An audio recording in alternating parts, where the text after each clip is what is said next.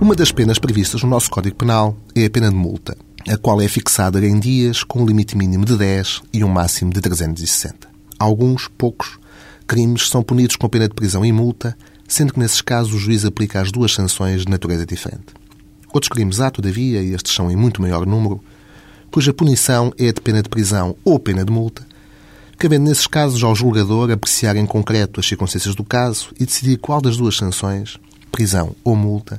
é a mais adequada à culpa do agente, sendo que a lei recomenda a aplicação de uma pena de multa sempre que for possível concluir que esta é suficiente para a punição do arguído e, ao mesmo tempo, garantir a segurança da comunidade.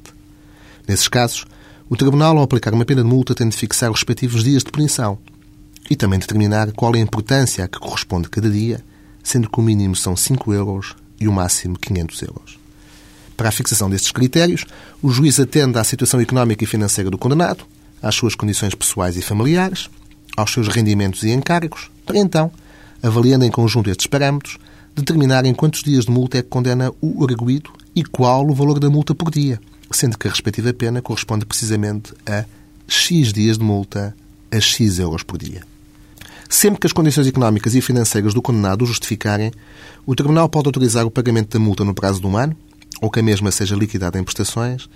sendo que, neste caso, o pagamento faseado da multa tem que estar concluído nos dois anos subsequentes à condenação e o não pagamento injustificado de qualquer prestação implica o vencimento de todas.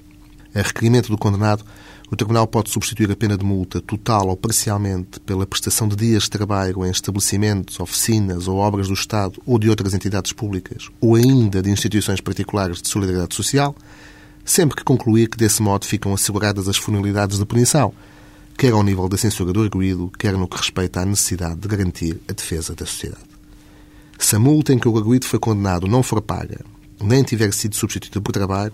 é convertida em dias de prisão pelo tempo correspondente a dois terços, ou seja, e para dar um exemplo, a 90 dias de multa corresponderão 60 dias de prisão, sendo que o condenado pode a todo o tempo evitar, total ou parcialmente, a prisão se proceder ao pagamento da multa em que foi condenado, o que pode acontecer mesmo depois de já ter sido posto atrás das grades.